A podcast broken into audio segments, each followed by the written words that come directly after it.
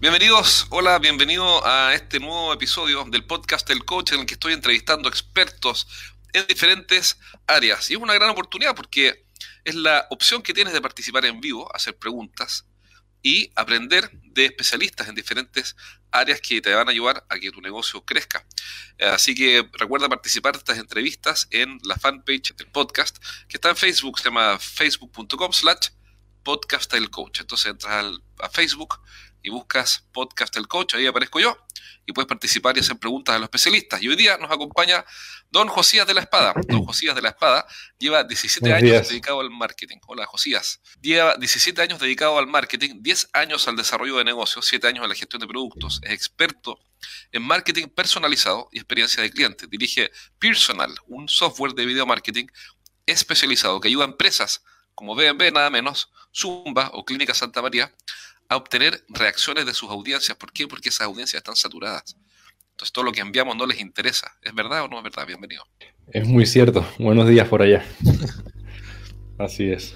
¿Qué pasa con las audiencias? ¿Qué pasa con los, con los videos, con la información que mandamos a los clientes?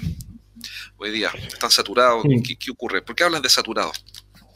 Sí, pues mira, hace unos años, no tantos, hablamos de 10, 15 años o por ahí, era no más sencillo pero el enfoque de, aproximación de empresas hacia sus clientes potenciales, actuales y demás, era de, bombardeo.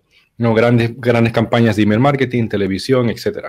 Lo que pasa ahora es que la mayoría de las audiencias a las que nos dirigimos todos eh, están constantemente bombardeadas, están saturadas de información, están saturadas de, independientemente del canal, por email, por teléfono, por SMS. Yo cada día cierro dos, tres llamadas aquí que, no, que no cojo, que son llamadas de comerciales, y, todos recibimos cientos de emails, decenas de emails, etcétera, cada día. Incluso WhatsApp está empezando a ser un canal, no, saturado todavía, pero llegará ahí en algún punto pronto. Entonces, a eso me refiero con audiencias saturadas. Son personas a las que bombardeamos de una u otra forma con mensajes y les cuesta prestarnos atención. Y dentro de eso, pues las, o ante ese escenario, las empresas tenemos que hacer, profesionales tenemos que hacer un esfuerzo extra por realmente llamar la atención de esas personas para que el mensaje que tenemos que comunicar llegue como debe.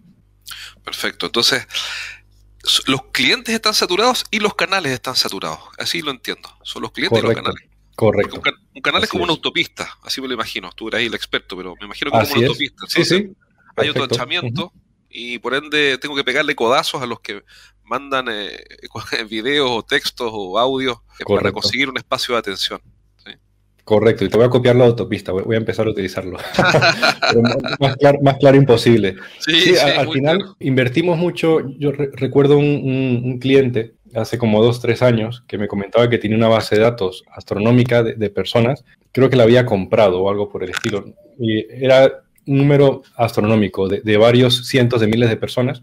Y el retorno de, inversión que obtuvo de, esa, de las campañas que estuvo realizando era minúsculo. Eh, si esto es poco, puede ser algo así. Eh, y mucho tenía que ver con esa saturación y con la segmentación previa que deberíamos hacer a la hora de crear cualquier tipo de iniciativa, tanto llamadas telefónicas como email e incluso tu mismo programa. O sea, al final hablamos con gente o nos dirigimos a gente que tiene otras prioridades. Y es cuestión de, encontrar cómo entrar en esas prioridades, cómo estar alineados con esas prioridades para poder, en efecto, hacer que nos hagan caso de forma resumida. a veces converso con mis clientes, estoy de acuerdo, y les digo, mira, el problema es que nosotros no, no, están pensando nosotros. Los clientes están pensando cada uno en su mundo, en su, como tú dices, en sus prioridades y sus cosas. Y la verdad es que no les interesamos para nada. Ese es el escenario. Ahora, yo siento, cuando escucho esto me doy cuenta y te entiendo y estoy de acuerdo y digo, bueno, pero entonces, ¿qué va a pasar en cinco años más? ¿En diez años más? Vamos a tener que inventar qué cosa, un dron con parlantes estereofónicos, no sé si existe eso. Para, ¿qué, vamos a hacer para captar la atención? Eh, en algún minuto esto va a ser imposible, pero por otro lado creo que eso no es así. ¿Qué piensas tú de eso? Yo creo que hay veces que incluso si vas a la casa de la persona, tocas a la puerta y se lo das gratis, no te va a hacer caso de todas formas, desde un punto de vista eh, comercial y de comunicación. A su vez, creo que al final al fin y al cabo, si lo que estás ofreciendo está alineado con lo que esa persona necesita o podría necesitar, hoy día tanto desde el punto de vista legal como desde el punto de vista de la costumbre que ya los clientes tienen, y es el cliente quien de una u otra forma inicia la conversación, es más fácil continuar esa conversación. Por lo tanto, se tiene que dar que, por un lado, el cliente inicia la conversación de alguna forma, eso puede ser desde que haya hecho, por iniciar la conversación me refiero a que desde que haya hecho clic en un banner, por decir algo, hasta que en efecto haya verbalizado que tiene una necesidad. Y luego, por otro lado, que lo que nosotros ofrezcamos, o sea, lo que sea que ofrezcas, esté alineado con lo que esa persona necesita. Y a partir de allí, pues empiezas, continúas la conversación, segmentas la conversación, etcétera. Y eso es, es, algo que no cambia, no, ha cambiado eh, en, nuestra historia, siempre ha sido así. Lo que pasa es que con, el uso de, la, de, las tecnologías nos hemos olvidado de que hay una persona detrás, porque era mucho más fácil crear campañas masivas tanto en televisión como cualquier, en radio, en, en, escrita, luego digital, etcétera, etcétera, etcétera.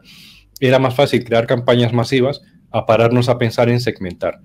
Ahora que la ley, en función del país, y el cliente en casi todos los mercados necesita que vayamos más al grano, nos fuerza y, nos, y se, pondrá peor, entre comillas, a que le prestemos más atención a esos dos detalles. Que sea el cliente que inicie la conversación de alguna forma y que por otro lado nuestra oferta esté alineada, segmentada, etcétera, con respecto a las necesidades de esa persona, prioridades, objeciones y demás. Está perfecto. La leí un libro, estoy, estoy terminándolo porque soy ansioso, entonces leo de a varios, todavía no lo termino, pero, pero hasta que me queda poco, de un tipo que se llama Oren Claff, muy bueno, lo recomiendo siempre. Y dice, mira, una de las cosas que hay que entender es quién persigue a quién. Uh -huh. O sea, el libro se llama Pitch Anything. Yo, yo siempre lo recomiendo porque me, me, tiene fascinado el libro. Aunque no es de venta, pero en, en, una fracción de segundo lo trasladas todo a venta y aprendes, aprendes cosas que yo no había escuchado. Había intuido que pasaban por observación, mm. pero encontré a alguien que metodologizó algo que realmente vale la pena, así que te lo recomiendo. Bueno, y aquí una de las cosas que el tipo dice, que es muy obvio, por supuesto, porque siempre pasa eso, ¿no? Que uno dice, bueno, pero es obvio. Sí, claro, es obvio, pero el tipo dice, mira, la clave está en quién persigue a quién, porque tú no quieres ser el que persigue. Mira, es una ley de la vida. Si a ti te, te gusta una mujer, y, y, tú la persigues, tienes un problema. No digo que no vayas a vender o que no vayas a tener éxito, pero no es la posición que uno quisiera. Y, el que persigue, el perseguido sabe que lo están persiguiendo eh, y actúa como si lo estuvieran persiguiendo. Y la posición del que persigue, la, el posicionamiento es un desastre. Aquí obviamente no está todo escrito en piedra, hay gente que conocemos, de hecho tú y yo, que, que, que también tienen razón, que a tomar el teléfono e interrumpir a alguien y venderle algo está perfecto. Así que yo creo que la solución está en el conjunto de las cosas, pero de todas maneras, si yo, si de mí dependiera, yo preferiría no perseguir a nadie, sino que, que me persigan, en el sentido de generar un contenido valioso, un video, un texto, algo que haga que finalmente el cliente te, busque. ¿Cómo lo haces tú? ¿Qué recomiendas? ¿Cómo, cómo abordas ese desafío? Mira, mientras hablaba, me, me, me venía a la mente una cosa que me dice mi mujer de vez en cuando, porque yo trabajo en una empresa tecnológica es mi empresa, somos autosostenibles, digamos, o sea, no dependemos de, de, de, terceros, sino de, de, nuestras propias ventas, con lo cual, cuando caen las ventas, se nota. Y mi mujer, que es una mujer muy sabia, me dice de vez en cuando, recuerda, no estás desesperado. o sea, como que no actúes como desesperado, tranquilízate, planifica, etcétera, no estás desesperado. Entonces, por un lado, la recomendación es parar y pensar, no estamos desesperados, no es el fin del mundo. Viene muy bien eh, o ha venido muy bien recordarlo durante todos estos, todos estos meses, que han sido meses, o sea, llevamos un año de complicaciones, ¿no? Con, con, todo lo que ha ocurrido. Y luego también, con respecto a cómo lo hago, en mi caso, llevo varios años en industrias que han sido, como dice un, un, un partner, que dice que, que, lleva varios años predicando en el desierto. Entonces, yo, yo, llevo varios años donde me he adelantado a lo que venía en el mercado y, y esa entrada es, siempre es más difícil porque te toca explicar por qué, etcétera, etcétera, ¿no? Desde el punto de vista de desarrollo de producto y demás.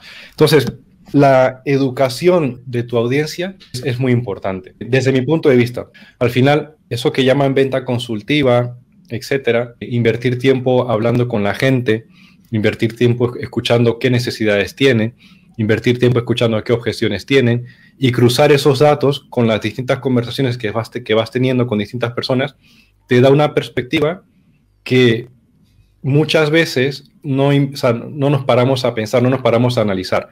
Y esto ocurre, es por, si tienes un equipo comercial y ese equipo comercial está, o está, lo tienen a fuego, hacer, hacer, hacer, hacer, hacer, y no tanto parar y pensar, analizar la información, etcétera, eso es un problema. Sin embargo, cuando tienes información de distintas fuentes, tienes información no solamente por lo que te han dicho, sino porque estás realmente escuchando qué dice la persona, en qué piensa, etcétera, eh, y en función de esa información creas de forma constante mensajes, estrategias, nuevos scripts, si son telefónicos o lo que fuera, tienes mejores resultados. En mi caso, ¿cómo lo hago? Generalmente tiene mucho que ver con la educación. Yo no estoy en una industria donde sean de miles de clientes, entonces tengo la oportunidad de pararme, hablar con las empresas, con, eh, sí, con, con, los que toman decisiones, con los usuarios, etcétera, eh, educarles un poco, darles recomendaciones con respecto a estrategia y en función de las preguntas que me hacen, luego creo contenido que ataca a, esas preguntas específicamente. ¿Por qué? Porque identifico a lo mejor que, por decir algo, de 10 personas, 6 preguntaron más o menos lo mismo. Y cuando ocurre eso en una temporada, te van dando tendencias de mercado, de qué está buscando la gente. Hay muchas fuentes de información organizada, segmentada, etcétera, en Internet. Muchas las conocemos desde simplemente algo tan sencillo como Google Trends, encuestas, reportes, etcétera. O sea, todas esas son fuentes de información que podemos utilizar para adelantarnos a las necesidades, inquietudes, etcétera, eh, objeciones, presupuestos y demás de las audiencias y atacar por, por esa vía. En mi caso, ya para ir más al grano, tiene mucho que ver con lo que comúnmente se denomina inbound marketing, porque es más fácil atacar a alguien que ya viene a ti, como comentábamos, a ir a alguien desde cero. Y eso es generalmente como lo hago. Si eres el gerente de una empresa de ingeniería, consultoría, coaching, tecnología o servicios para empresas, entonces este mensaje es para ti. Cada semana entreno a un grupo de gerentes en vivo. En estas sesiones aprende las estrategias más efectivas que conozco para hacer crecer sus negocios y siempre terminan la clase con ideas prácticas para implementar rápidamente. Y la buena noticia que tengo es que cada semana voy a sortear un asiento para una de estas clases sin costo. Regístrate ahora en eduventas.com y postula para participar en una sesión. Pide un cupo en eduventas.com. Ahora, tú dijiste varias cosas interesantes. Hay una que me hace mucho sentido, varias, pero hay una que me especialmente, que es que responder las preguntas de los clientes. Eso es una fuente de contenido tremendo, porque si alguien dice, bueno, ok, ya, de acuerdo, estoy viendo este video, yo soy el dueño, nuestros, nuestros auditores, no todos por supuesto, pero hay un perfil, un cierto tipo de auditor que es dueño de una pequeña empresa o una empresa mediana. Muchas veces son empresas de ingeniería o de tecnología. El tipo dice, ok, sabes que tiene razón. Voy a generar contenido para que mis clientes se interesen, educarlos, ¿no? Se interesen en un producto que ni siquiera saben que necesitan. Pero por dónde parto, cuál es el primer título, el primer texto. Y yo creo que ahí tú vas en el clavo, porque tú dices, mira, muy simple, responde las preguntas, anota primero en un papel, digamos, las preguntas que hagan tus clientes y las responde. Eh, ahí está, porque ese es el mejor contenido. Yo entiendo lo de Google Trends y hay un montón de herramientas y software, como tú dices, y servicios, unos pagados, otros gratis. Pero si estás vendiéndole a empresas, y digamos, y como tú dices, no tienes un millón de clientes porque no es algo transaccional pequeño, entonces la fuente de información número uno son ellos mismos. Tú tomas nota, tienes 10 preguntas y bueno, y esas 10 preguntas son los 10 posts, los 10 emails, los 10 webinars, las 10 masterclass, las 10 PDF, 10 ebooks o lo que quieras. Es muy simple en realidad. Y ves así mismo cómo se expresan. O sea, ves, ah. eh, a lo mejor tú estás utilizando, intentando encontrar un ejemplo, a lo mejor estás utilizando la palabra por decir algo, vehículo, para referirte a, coches, carros, etcétera, en función de la zona, cuando, eh, y lo, usas en todas tus comunicaciones cuando todas las personas que te piden información o un porcentaje interesante de esas personas está utilizando la palabra coche o la palabra carro o la palabra, yo qué sé, 4x4, lo, lo que sea, ¿no? Entonces, comunicarnos como lo hacen ellos es importante porque de esa forma se sienten identificados con lo que sea que estás ofreciendo. Y es un poco bajarlo. Hay un autor estadounidense que se llama Donald Miller, y a mí me, en general me, gusta bastante. Y él habla de, en definitiva, su concepto es el de ahorrar a, tu cliente potencial calorías, calorías mentales. Entonces, ahorrarle ese esfuerzo por pensar si lo que sea que le estás ofreciendo tiene sentido si lo que sea que estás comunicando es algo que entiende esa persona. Y eso se aplica tanto a la política de precio como a la política de preguntas y respuestas, fax, y preguntas frecuentes, como a la descripción de tu producto, a, una, a la home de, una, a un vídeo. O sea, se, aplica en realidad a todo. Comunicarnos como se comunican ellos. Y es, es complicado, y sobre todo cuando lo tienes tan asimilado, por ejemplo, en organizaciones grandes que tal vez es aún más complicado porque es todo un supergrupo pensando de la misma forma, entre comillas, comunicándose de la misma forma, viene de manuales, etcétera, o cuando eres el creador de un producto y lo tienes tan asimilado que necesitas aplicar mucha humildad, etcétera, para entender cómo se expresa la gente, qué necesita la gente y en función de eso contestar o adaptar tu oferta a lo que esa persona necesita. Es como cuando le hablas a, yo tengo un hijo de un pequeño de cuatro años, pues cuando, hablo con él, o sea, no, le puedo explicar todo como a un adulto, tengo que así bajarlo un poco a tierra, a su terreno, con ejemplos, etcétera, para que él pueda comprenderlo. Pues eso. Sí, sí, tal cual. Y mm, lo veo todo el tiempo. El, el, contador me acaba de mandar una. Yo, yo entiendo contabilidad. Estudié eh, administración de negocios, que se llamaría en España. Pero, mm, pero de pronto sí conozco contabilidad. La entiendo. No quiero decir perfectamente bien, porque siempre hay algo que no, pero digamos, pero la entiendo muy bien. Podría ser un balance. Pero no domino los formularios fiscales, que es diferente. Una cosa es entender contabilidad, otra cosa es dominar los formularios. Y contador me mandó el formulario ayer. Me dice, toma, aquí va para que pague los impuestos. Pero está en la, nomenclatura del Servicio de Impuestos Internos. Y dice, pero ¿de qué me está hablando este, este tipo? Y uno como cliente, digamos, dice, uno acusa el, golpe, ¿no? De la falta de empatía mínima, de decir, mira, una declaración tiene 35 páginas. Entonces, de estas 35 páginas, eh, yo tengo que encontrar el número, eh, está en inglés además, el número exacto que es el que debería pagar. Entonces no da lo mismo cuánto, ¿no? No te puedes equivocar y transferir. Entonces, lo que tú dices es muy cierto. Ahí es necesario primero humildad para entender que uno no es el centro del mundo. Es una mala noticia. Ojalá uno fuera el centro del mundo, pero lamentablemente no es así. Y de esa humildad, yo agregaría que es necesario ser empático y hacer ese esfuerzo, como tú dices, de bajarle el mm. mensaje, ¿cómo se llama? A tu hijo, ¿no? Porque si no, mm. puedes hablar sin, ningún problema en tu idioma. Y es lo que uno ve todo el tiempo con los proveedores, cuando uno es cliente. Yo no conozco ningún proveedor que me hable en idioma cliente. Ahora, ¿esto cómo lo llevas? Vamos a los videos. ¿Por qué te metiste en el tema de los videos? ¿Cuál es la historia? ¿Por qué llegaste a videos? Uno podría... Hay cosas más fáciles. ¿Por qué te metiste en algo complejo como los videos? ¿Para qué te complicaste la vida? Buena pregunta. sí, además a, desarrollo de software. Resumiendo un poco, yo vengo del campo de la publicidad, soy publicista de formación y, desformación. Unido a eso, desde adolescente tengo la, bueno, de niño, la, vena emprendedora que se ha ido expresando de una u otra forma.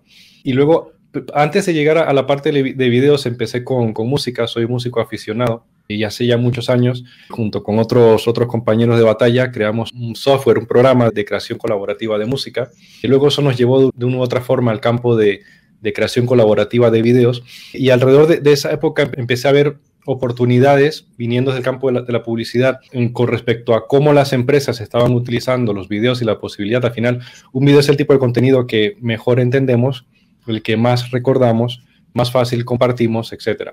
Entonces, a través de un video puedes expresar mucho que tomaría mucho más con contenido textual o incluso con, con, imágenes únicamente. Y vi una oportunidad en las empresas, en principio para que ayudaran a sus clientes a crear videos, luego para que ayudaran esas empresas a sus clientes a entender lo que estaban expresando con videos, y unido a eso, vi posibilidades en el campo de la automatización del marketing.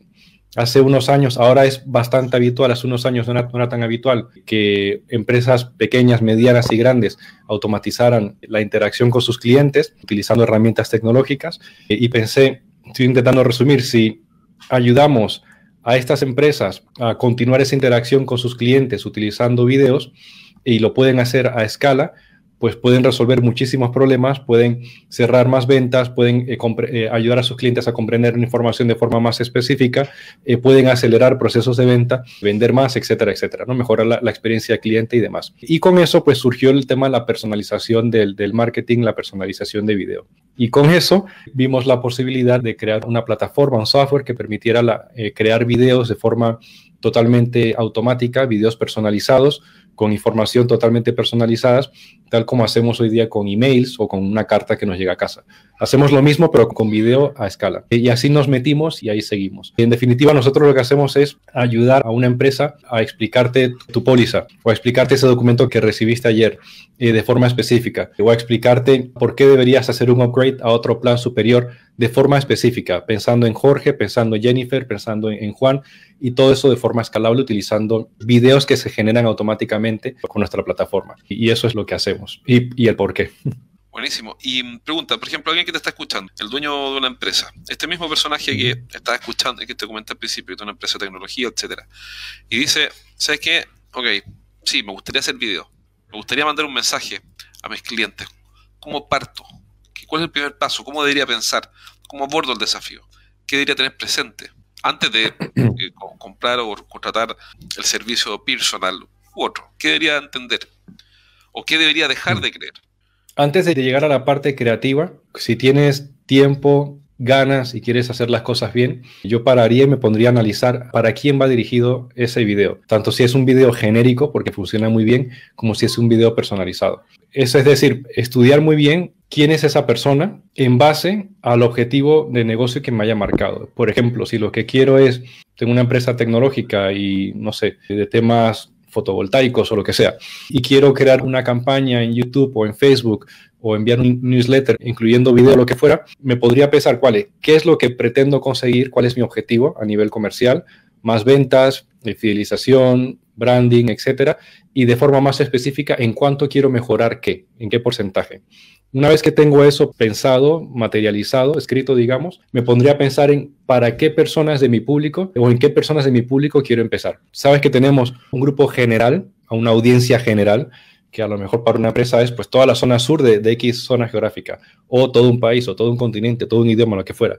Luego tenemos eh, segmentos que son pues personas grupos de personas que cumplen con determinadas características. Puede ser por idioma, por país, por tipo de producto que han comprado, por género, por edad, lo que sea. Varios segmentos. Luego después de eso lo bajamos, lo que se denomina comúnmente el buyer persona o cualquier X persona, ¿no? User persona, etcétera. Que son personas como Jorge, que son expertos en ventas, además son buenos comunicólogos, bla, bla, bla. O sea, personas que puedo identificar con personas específicas en base a características muy específicas y que a, su vez tengo varios individuos con esas características dentro de, mi segmento de, audiencia. Entonces, bajaría por lo menos ahí, puedo seguir bajando a lo que yo llamo el aumento del valle persona, el valle persona aumentado, por decirlo de alguna forma, que es como con realidad, aumenta, eh, realidad virtual que ves en más detalles y ves de otra forma, pues cruzando datos, etcétera. Pero al final es pensar en qué características tienen estas personas de forma específica y en base a ello, cómo puedo crear el tipo de mensaje que responde a las necesidades, a los deseos, a las objeciones, al presupuesto, al historial incluso de, compra, de búsqueda, de la, la, información que tenga, cómo puedo crear mensajes que se alineen entre mi objetivo de negocio y esa audiencia específica. Y eso lo mismo vale tanto para crear un video genérico como un video personalizado con tecnología como la nuestra, o un email o una carta física. Porque cuando logramos alinear ambas cosas, entonces tienes mayor ratio de conversión. Ese es el consejo que daría. En muchas ocasiones, incluso en mi caso, a veces nos ponemos a crear contenido, videos, emails o lo que sea, sin ponernos a pensar en esos dos grandes grupos. Y es un error, porque al final estamos tirando papel mojado a la pared a ver si se queda ahí. Sí, te entiendo. Ese serían los primeros grandes pasos. Hay más, pero por empezar, empezaría por ahí.